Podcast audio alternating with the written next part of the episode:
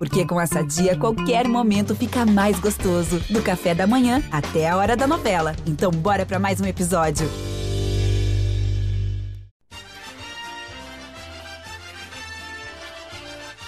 Fala, torcedor jaconeiro. Tá no ar mais um GE Juventude para trazer todas as novidades sobre o Juventude, projetar o duelo contra a Chapecoense e também debater o sistema ofensivo do Juventude que vem sofrendo com pouca criação. Aonde passa essa dificuldade do técnico Marquinhos Santos, que teve uma semana cheia de treinamentos para reparar isso e voltar a conquistar vitórias dentro do Campeonato Brasileiro. O GE Juventude está no ar.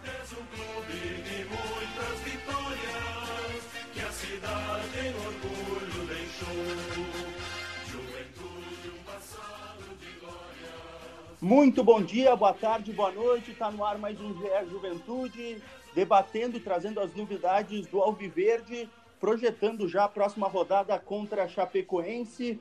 Nesta edição, junto comigo, Roberto Peruso, está o repórter do Jornal Pioneiro da Rádio Gaúcha, Eduardo Costa. Fala, Eduardo. Fala, Peruso, aos nossos amigos do podcast aqui do GE. Prazer mais uma vez estar com vocês para falarmos do Juventude, que está no momento difícil da competição e tem esse jogo complicado e decisivo contra, contra a Chapecoense. Exatamente, jogo bem complicado, jogo confronto direto. E para falar sobre esse confronto também, a gente tem a presença do repórter da RBS TV, Rodrigo Cordeiro. Fala, meu amigo, tudo certo? Oi, Peruso, Eduardo, tudo bem com vocês? Vamos lá, né? Projetar mais um confronto importante para o Juventude nessa Série A do Campeonato Brasileiro.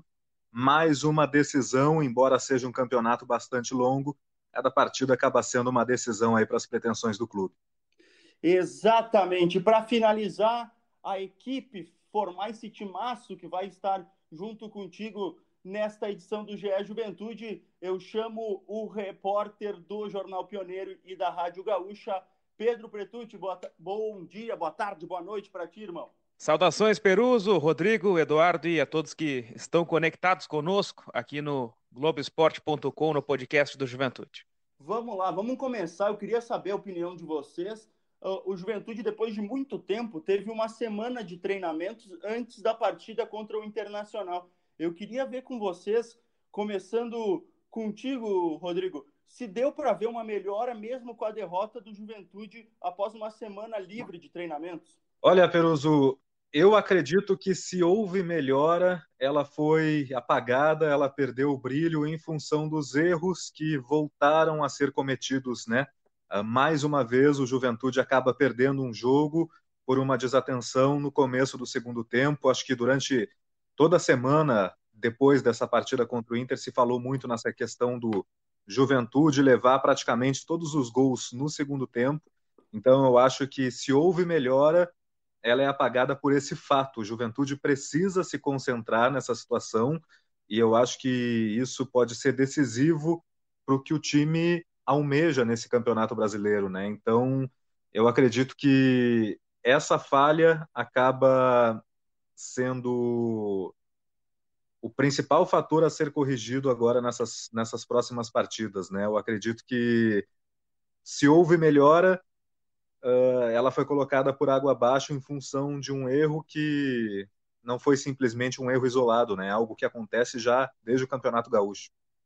O Marcelo Barbarotti, o executivo de futebol do Juventude, falou após a, a partida contra o Internacional que talvez esse seja o maior problema do Juventude até o momento na Série A do Campeonato Brasileiro. Tu acha que, por, que é por esse caminho mesmo, Eduardo? É o maior problema do Juventude essa concentração no segundo tempo? Sem dúvidas, e isso é notório nos jogos em que o Juventude faz bons primeiros tempos e aí vem para a segunda etapa em várias oportunidades, toma o gol logo no começo, nos dez primeiros minutos iniciais. É uma questão que o Juventude tem que achar a solução, não sei se é problema de concentração, se é problema de liderança dentro de campo, como o Marquinhos também falou após o jogo. Eu não sei se é questão técnica, enfim, mas o Juventude tem que achar um diagnóstico por que, que isso acontece de tantas maneiras repetidas.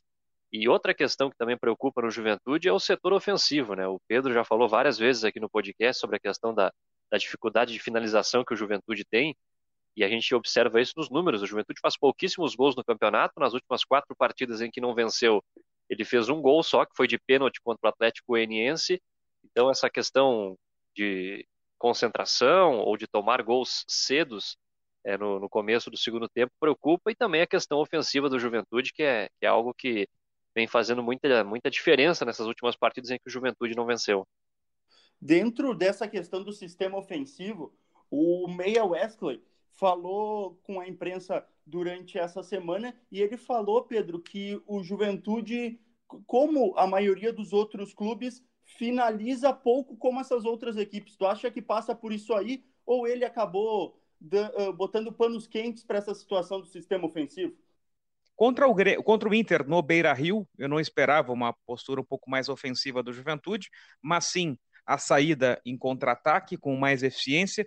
O Juventude conseguiu fazer isso na reta final do primeiro tempo, mas com sérias dificuldades de acabamento das jogadas, errando o último passe, às vezes tomando a decisão equivocada de tentar um passe quando na verdade poderia chutar, acaba fazendo um gol, né, mas com a mão não vale e sente mentalmente, né? E o Juventude é um time que sente muito mentalmente as partidas, um gol ou um gol sofrido ou até um gol não validado, como foi o caso do, do, do, Guilherme Castilho com o desvio do Rafael Foster e acaba desabando nos jogos, né? Passa um pouco por essa questão de desconcentração, passa também pela inexperiência de alguns jogadores do elenco, né? Que estão não só são jovens, como estão jogando também pela primeira vez uma Série A que exige um, uma capacidade um pouco maior, principalmente nessa questão mental, até de confiança. E a gente percebe que alguns jogadores do Juventude acabam se afobando em alguns momentos. Mas essa última semana, o intervalo entre a partida contra o Atlético Goianiense e o intervalo de jogo contra o Inter, foi muito mais para recuperar atletas fisicamente, como o caso do Matheus Jesus, por exemplo, que conseguiu jogar eh, contra o Internacional depois, eu imagino que essa que a gente está gravando o podcast, que foi um pouquinho mais longa também, porque o jogo contra a Chape é só na segunda-feira, o Marquinhos Santos conseguiu dar mais ênfase ao sistema ofensivo. Até porque esse jogo vai exigir muito mais ofensivamente do Juventude. A Chapecoense do Jair Ventura é um time parecido com, a, com o esporte. Joga com linha de cinco, vai jogar trancada na defesa, e quem vai precisar criar, quem vai precisar ser propositivo, será o Juventude. De, dentro dessa questão que o Juventude vai precisar ser mais mais, mais ofensivo, ter, um, ter uma estrutura de time mais ofensivo, uh, um jogador que ainda não apareceu, e até o, o Eduardo abordou na coletiva de imprensa pós-jogo contra o Internacional, Eduardo, é o Chico, né, que ainda não conseguiu ter boas atuações com a camisa do Juventude. É, até na entrevista questionava o Marquinhos Santos, né? Porque o Chico ele entra rotineiramente, rotineiramente no time do Juventude e normalmente ele não traz uma resposta, né? E, e até a gente observa os jogos, vê isso acontecer nas partidas e, e perguntei ao Marquinhos, né? Por que, que essa baixa produção e, e ao mesmo tempo com essa baixa produção, por que, que ele segue entrando, né? Sempre a ficha um ou dois para entrar na equipe Fica ruim para o Chico, que não dá a resposta, é um jogador que tem capacidade, foi uma boa contratação do Juventude quando foi anunciado, todos nós concordamos com isso, pelo currículo dele, pelo bom campeonato que ele fez com o Atlético Goianiense, mas ele não está bem. Se não está bem, não coloca. Ah, mas não tem muitas opções. Dá opções para outra, dá chance para outras opções, né, para outros jogadores, o Bruninho, o próprio Mateuzinho, que nessa semana foi jogar no, no Aspirantes, enfim, acha alternativas para tentar é mudar o jogo. O Chico não vem dando resposta, só está tá, tá queimando o jogador. O atleta entra em campo, não dá resposta, o jogador pega uma o torcedor pega uma antipatia com o jogador. Então é uma questão que vem acontecendo de forma é, repetida no Juventude e a resposta do Chico é muito abaixo daquilo que todos nós esperávamos quando ele foi contratado. É, o Chico é um jogador que, que foi contratado antes do Campeonato Brasileiro e era uma das principais esperanças do Juventude para ter uma força maior no sistema ofensivo e também, em muitas vezes nas partidas, a gente pode analisar, e até no jogo treino contra o Cruzeiro, ele foi utilizado como segundo volante em alguns momentos, então é um jogador que daqui a pouco não está conseguindo ter a resposta no sistema ofensivo e está sendo recuado para participar mais, como o Marquinhos Santos falou mesmo na partida no pós-jogo da partida contra o Internacional, fazer aquele box-to-box de eh, pisar numa área e pisar na outra. Daqui a pouco essa intensidade do Chico é o que vai aparecer nas próximas partidas. Quem não vai aparecer nas próximas partidas, Rodrigo, é o Elton, que vai ficar fora do restante da temporada. É, Peruso, antes de falar do Elton, só queria trazer um, mais um assunto para o debate em relação ao sistema ofensivo do Juventude e até para que todos possam debater. Uh, algo que, de certa maneira, acende a luz amarela. Eu acho que é muito legal ver um jogador se destacando, caso do Matheus Peixoto, uh, colocando o Juventude ali no topo da lista de artilheiros do Campeonato Brasileiro, né? ele é o vice-artilheiro, mas mostra também uma certa dependência do Juventude em relação a esse jogador. Né? Dos oito gols que o time fez no campeonato, seis foram do Matheus Peixoto. Eu queria saber até o que, que vocês acham disso. Uh, não seria importante uh, democratizar, digamos assim, o, o, setor ofensivo do Juventude, que fica nessa dependência do Matheus Peixoto resolver lá na frente. É, e o fato, que... Rodrigo, até de dele, dele bater todos os pênaltis também, e aí é mérito dele ter o aproveitamento nos pênaltis, mas aumenta um pouco isso, né? Porque a gente olha, pô, o Matheus Peixoto está disputando a artilharia, mas ele está fazendo gols de pênalti também, e às vezes explica pouco sobre a criação do time, né? Não necessariamente surge um pênalti porque o time criou contra o Atlético Goianiense, por exemplo, foi um cruzamento aleatório na área que acidentalmente o defensor adversário fez um pênalti bom para o Juventude que conseguiu ter o aproveitamento naquele lance. Então é, é um ponto importante porque o Matheus Peixoto ele aproveitou chance, ele fez gol contra o Esporte, ele fez gol contra o, o Grêmio, fez gol contra o Flamengo. Então, ele é o finalizador, mas a bola precisa chegar mais, e aí passa pelos demais colegas de equipe. Sobre o Chico, como o Eduardo falava anteriormente também, eu acho que esse sistema que tem o Juventude na Série A, ele permite que apenas dois jogadores eles não participem de uma forma mais intensa da fase defensiva do jogo. O Juventude precisa defender com no mínimo oito jogadores de linha. Então, um pouco mais à frente, dando um combate, ficam, o Wesley e o Matheus Peixoto. Quando está o Chico em campo, é um terceiro jogador que eu não vejo essa intensidade para se comprometer na fase defensiva e depois na fase ofensiva. É um jogador um pouco mais devagar, talvez como o próprio Wesley, mas sem a mesma qualidade técnica. E aí, exceto aquele jogo contra o Cuiabá, que houve uma dinâmica interessante dos dois, o Chico acabou caindo bastante e não correspondendo a tudo que a gente esperava. E o elenco do Juventude tem sim outras peças que podem receber mais oportunidade. Eu já falei anteriormente do Bruninho, e é um jogador que a cada treino, a cada jogo treino que a gente pode assistir, ou às vezes que ele participou de alguns jogos, ele demonstra que precisa ser melhor aproveitado. Aliás, só para finalizar a questão do Chico, a, a queda de rendimento vem também com a com a ida dele para o banco de reservas. Né? Ele jogou as primeiras cinco partidas como titular e daí, a partir da sexta rodada contra o América Mineiro, ele acabou indo para o banco de reservas. E também sobre o Peixoto, eu vejo muito bem a questão de ser um finalizador, um finalizador nato, vamos dizer, mas ele também, né, Eduardo, não consegue participar quando a bola não chega, ele não consegue fazer uma parede, não consegue dar um passe de qualidade e uh, no meio de campo também para participar mais do jogo. É, ele tem essa dificuldade, sim, muito em conta pelo sistema que o Juventude tem de jogo, né? Que a bola precisa chegar para ele, só que não chega, chega muito pouco durante os jogos, e, e aí depende também do momento que ele está no jogo, na partida. Tem momentos que ele faz o gol, tem momentos que ele acaba errando, como teve no começo do campeonato algumas oportunidades e não fez, enfim, tem essa questão.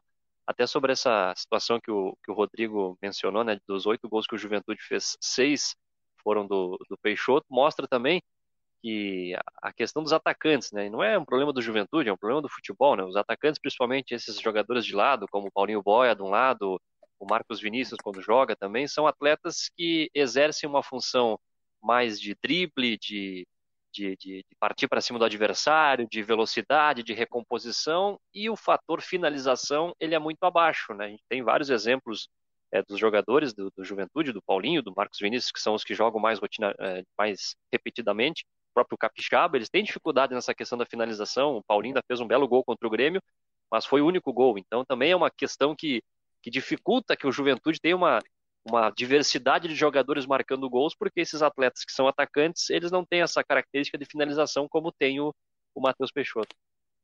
Antes da gente até abordar uh, novamente a questão do Elton, uh, dentro dessa carência no sistema ofensivo, o Juventude manifestou que deve buscar mais dois ou três reforços.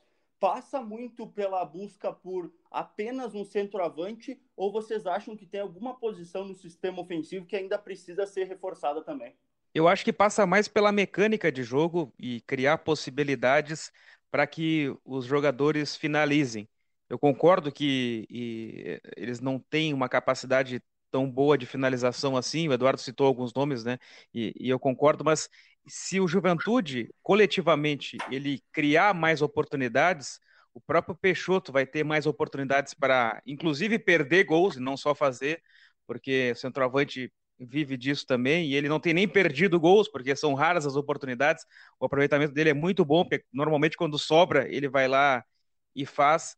E os outros jogadores também. Eu, eu vejo muito que a, a, necessidade é muito maior coletiva de criar essa mecânica que se perdeu do início do Campeonato Brasileiro para cá. Muito porque o Juventude adotou uma postura um pouco mais conservadora, de marcar mais e sair no contra-ataque, uma postura que se mostrou interessante e trouxe pontos ao Juventude, e que agora, para enfrentar adversários diretos em casa, como é o caso da Chapecoense, ela precisa ser recuperada.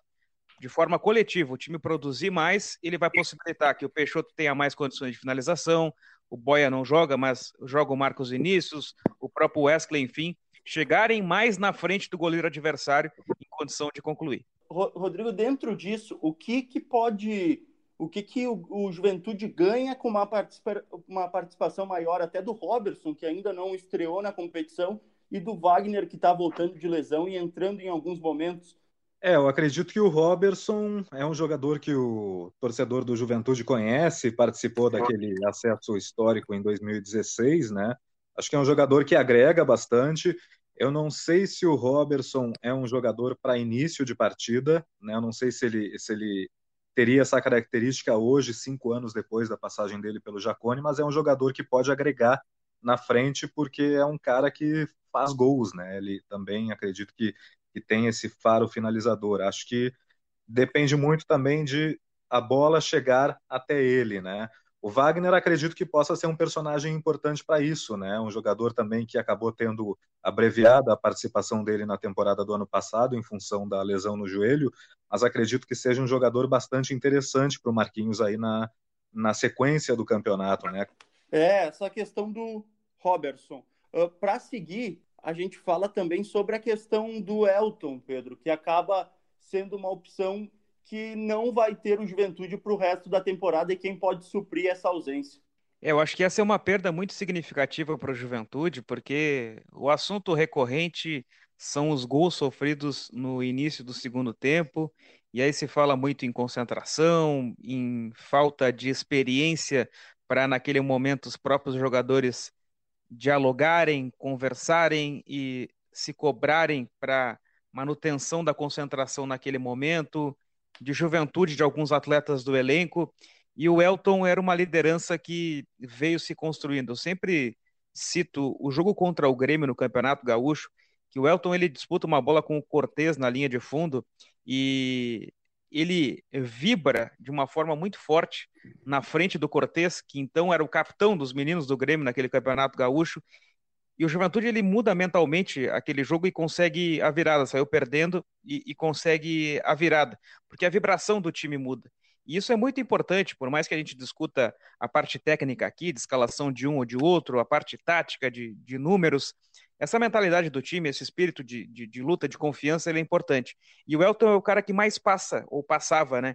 Isso para o time do Juventude, e não à toa se tornou o novo capitão do Juventude durante o Campeonato Brasileiro cumpria a sua função como volante e vinha bem, foi um cara que equilibrou o meio-campo, no gauchão jogando mais de segundo junto com o João Paulo, mas claramente deixando que a posição dele era de camisa 5 e ele começou o brasileiro assim.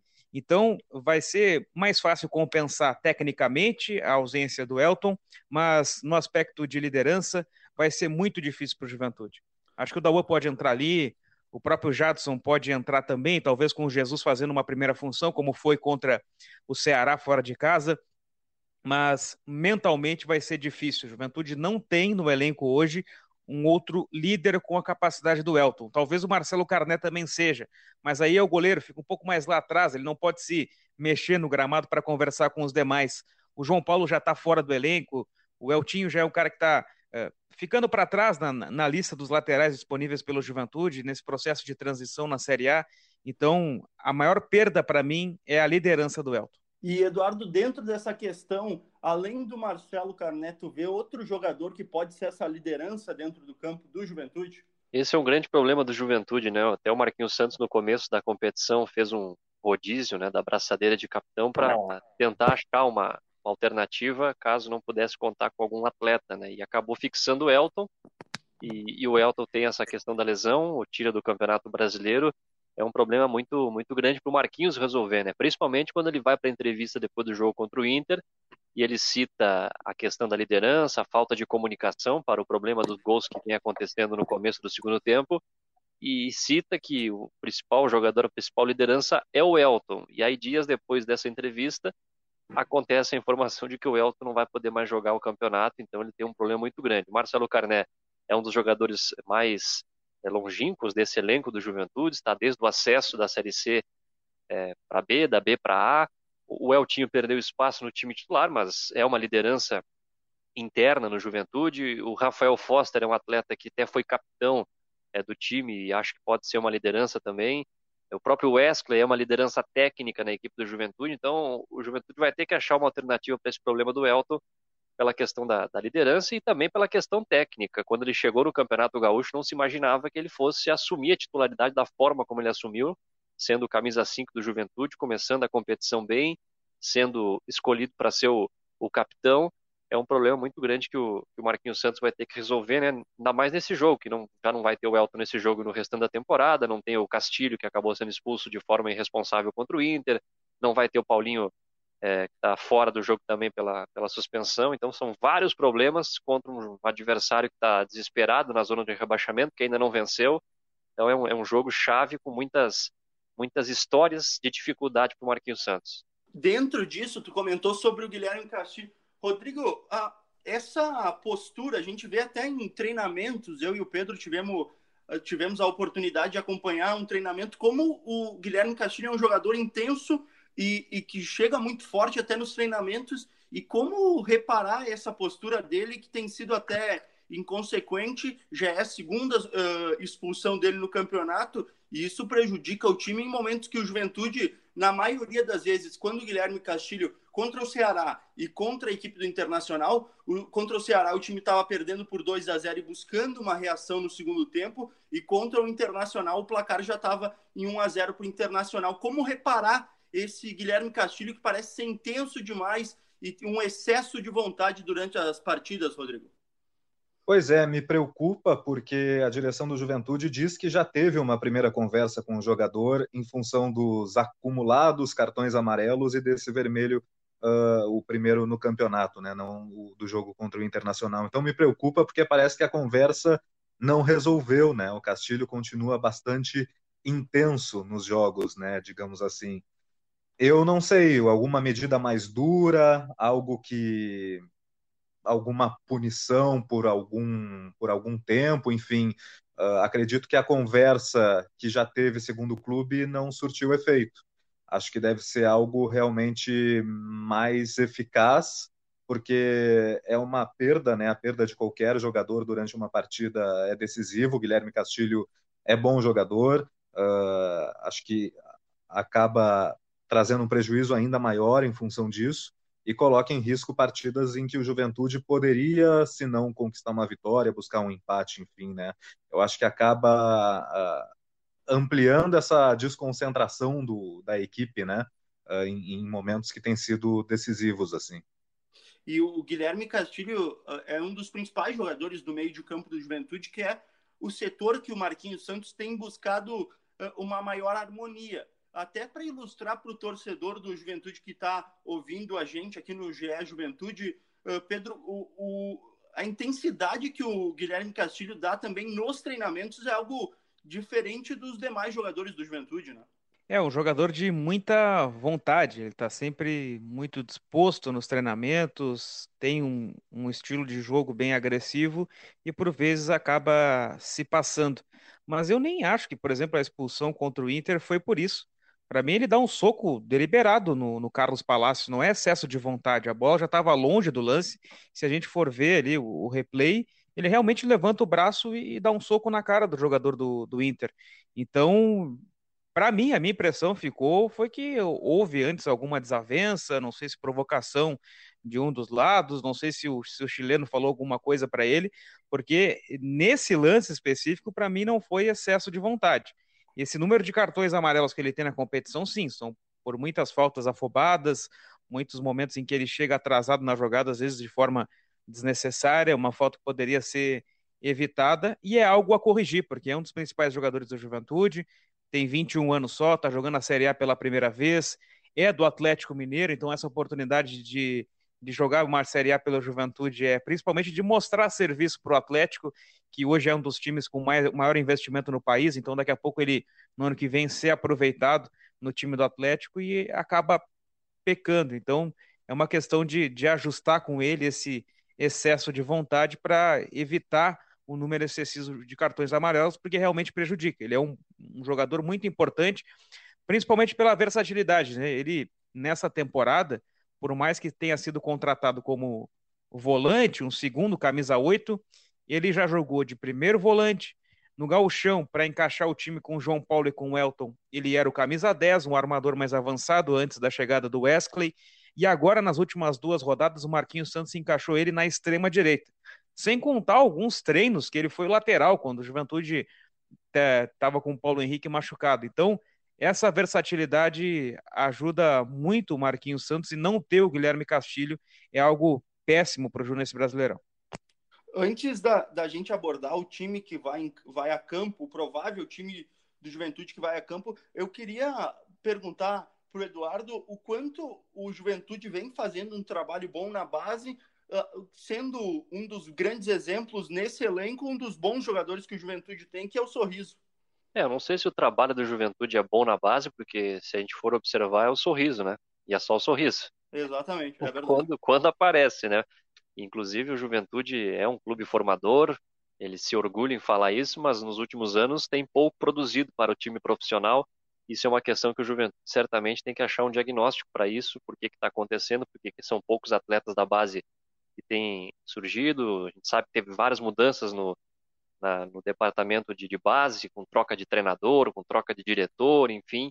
São questões que o Juventude, agora numa Série A, ele precisa ter uma, uma categoria de base forte que possa abastecer o time profissional e não só abastecer em quantidade, como muitas vezes acontece, mas sim em qualidade. A gente percebe na Série B, a gente falava muito no ano passado, ah, por que, que o Pintado não, não utiliza a base e eu era uma pessoa que cobrava muito sobre isso, só que também tem o outro lado, o treinador pode dizer, ah, mas tem, tem que usar a base, mas não tem a qualidade necessária para isso, né? Então, aí é um problema que o clube tem que resolver na sua captação, na sua, no seu trabalho, enfim. Mas é um, é um assunto importante que o Juventude tem que, tem que abordar, que são as suas categorias de base, para que possa ter qualidade e, principalmente, poder vender jogadores, negociar jogadores, e o Juventude precisa do dinheiro, como qualquer clube brasileiro, e essa questão da base ela é fundamental. Ah, dentro desse ponto que a gente estava falando do, do, sorriso, da base, o Juventude ainda sofre muito com o seu sistema ofensivo, como a gente vem comentando. E, Pedro, uh, o Juventude, no começo do ano, me corrija se eu estiver errado, no começo do ano, no, na metade do ano passado, emprestou o Dalberto para o esporte, depois ele veio para o Coritiba. O jogador ainda pertence ao Juventude, se não me engano, e não seria daqui a pouco, ele não está atuando muito pelo Coritiba, não seria uma boa opção que o que o técnico Marquinhos Santos teria para a sequência do campeonato se voltasse?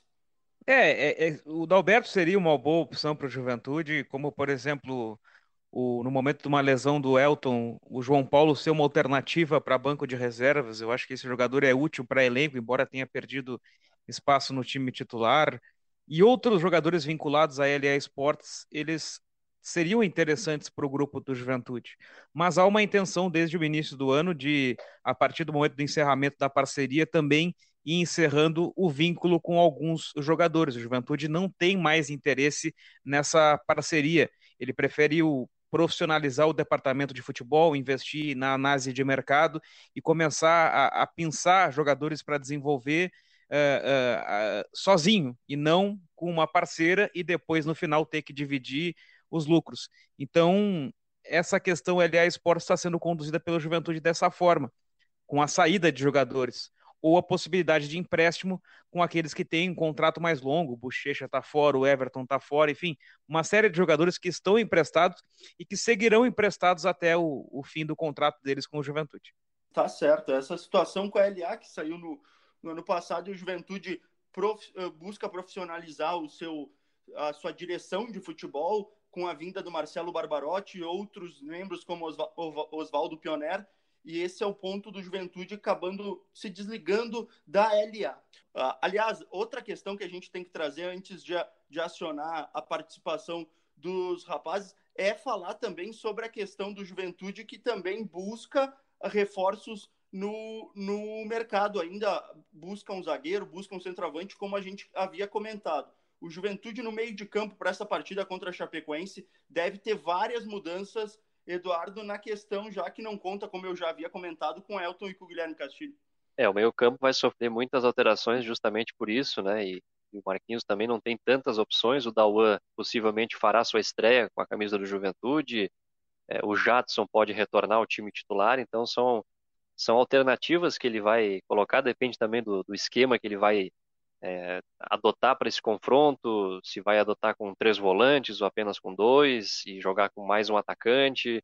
Então são, são circunstâncias e opções que o técnico Marquinhos Santos certamente está treinando nos treinamentos é, fechados, né? Então são questões que o, que o Marquinhos vai ter que achar uma alternativa, né? Em cima daquilo até que o Pedro falou, vai encontrar uma Chapecoense muito fechada, com linha de cinco, o Juventude tendo essa dificuldade de mecânica ofensiva.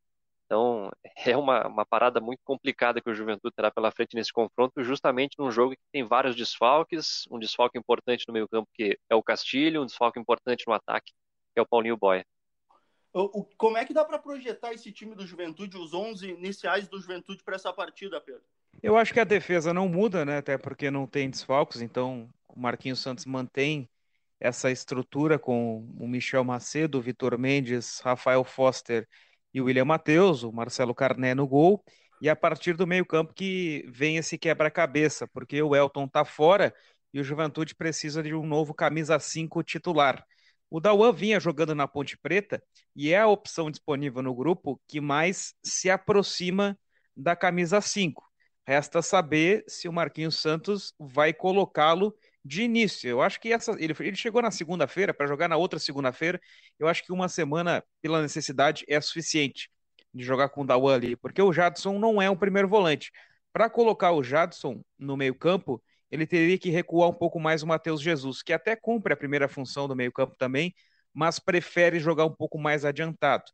Então, eu iria de Dawan como esse primeiro volante. E aí a dúvida fica em quem vai ser o jogador de ponta direita, porque é ali que o Guilherme Castilho vinha jogando, né? Por mais que ele seja um volante, nas últimas rodadas ele vinha jogando por ali. Começou contra o Atlético Goianiense e também contra o, o Inter nessa posição. E aí o Marquinhos poderia colocar o Jadson e aí recuperar aquele aquele meio-campo em losango que ele chegou a treinar em alguns momentos da semana passada, fazendo um, um Dawan, Jadson, Jesus e Wesley. Essa poderia ser uma ideia, mexer no esquema. Ou na manutenção do 4-2-3-1, utilizar um jogador ali pelo lado direito. Seria o Chico, por exemplo, mas não, não, não, não, não é, não, não vejo ele com a intensidade para fazer esse lado de campo. Aí outras opções que têm entrado mais frequência, Fernando Pacheco ou Capixaba. Marcos Vinícius no lugar do, do Boia e o Matheus Peixoto. Eu acho que é por aí o, como, como o Eduardo falou agora, não, não é assim, né? Mais ou menos isso. É isso que a torcida pensa da participação do Chico e que espero, esperamos que no, na, na sequência do, da competição tenha uma atuações melhores o Chico com a camisa do Juventude. Para finalizar, como de praxe com a minha direção aqui, eu quero o palpite dos três, começando com o Rodrigo, se o Rodrigo ainda está com a gente. Rodrigo, seu palpite para esse duelo entre Juventude e Chapecoense? Olha, eu acredito em vitória do Juventude, acredito e torço para isso, porque uh, os times que estão logo atrás do Juventude, alguns começam a ter uma recuperação no campeonato, o Cuiabá já vem de uma vitória, o Grêmio também já se recuperando com o Felipão, então é necessário vencer, é fato. Então eu torço para que isso aconteça. Acredito que o Juventude pode sim vencer a Chapecoense em casa. Chapecoense é a única, a única equipe que ainda não venceu no Campeonato Brasileiro. Acho que uma vitória, por menor que seja o placar, está valendo, mas acho que é importante, além de vencer, uh, convencer, né? De repente com um novo esquema, de repente com com uma nova forma de atuar, né? um Juventude um pouco mais propositivo, até por estar em casa contra o Lanterna. Um jogo importante para avaliar também uh, essas novas peças que chegam, da UAM, uma possibilidade do Robertson, de repente, no segundo tempo. Mas acredito e, e cravo aqui uma vitória do Juventude, sim, para o time dar uma respirada depois dessa sequência de quatro jogos aí de resultados ruins. Uh, Rodrigo, só para finalizar, eu queria a sua análise também se aquele começo de campeonato do Juventude, que teve pontos importantes, conquistados e uma gordura, acho que agora o Juventude voltou para o lugar dele e até uh, voltou para o patamar dentro da tabela, que é o que já se esperava desde o começo, né? É, e que ficou muito claro em todas as declarações da direção também, né? A briga do Juventude é pela permanência na Série A. Acho que isso é muito claro para todo mundo, né? Uh, para os torcedores também. Acho que foi muito importante aquela arrancada positiva, especialmente aquela sequência de vitórias. Uh, e cito aqui contra o Flamengo e contra o Grêmio, que são dois dos mais poderosos clubes do país.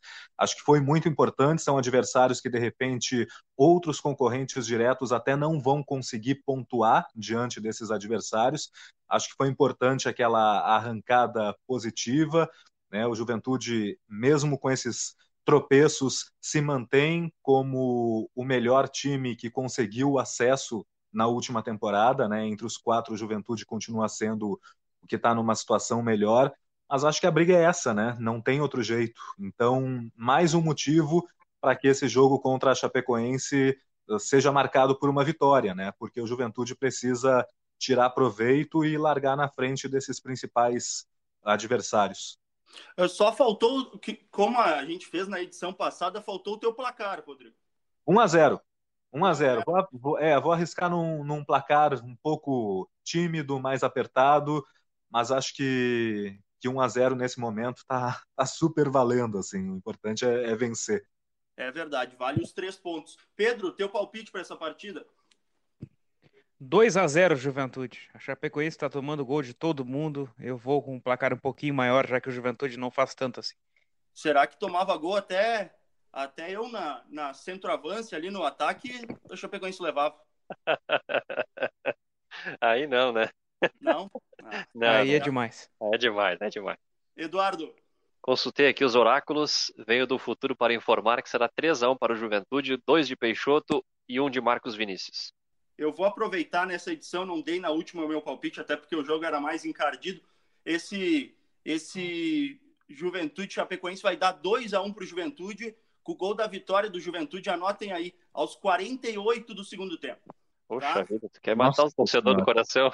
É, esse é o objetivo, né? A crônica fica bonita também. Ah, Matar o torcedor do coração e os colegas repórteres, inclusive Vossa Senhoria, tendo que mexer no texto de última hora. É. Ah, mas uh, mas a gente é bem pago, né, Rodrigo? Tá certo, então. Eu agradeço a participação dos, dos três nessa edição do GE Juventude. A gente fica sempre em contato e você pode a, a, acompanhar todas as informações do Juventude na aba do Juventude no ge.globo e a gente fica em contato com vocês, torcedores do Juventude. Na próxima semana a gente traz mais uma edição da, do GE Juventude. Um forte abraço para vocês três, Rodrigo, Pedro, Eduardo, obrigado pela participação. Valeu, grande abraço. Valeu, até a próxima. Valeu, um abraço. Abraço, um abraço também, um forte abraço para o torcedor jaconeiro. A gente espera que a rodada de final de semana seja boa, ou começo de semana do Juventude com a vitória contra a Chapecoense para afastar, ficar mais longe da zona de rebaixamento. Um forte abraço e até a próxima edição do GE Juventude.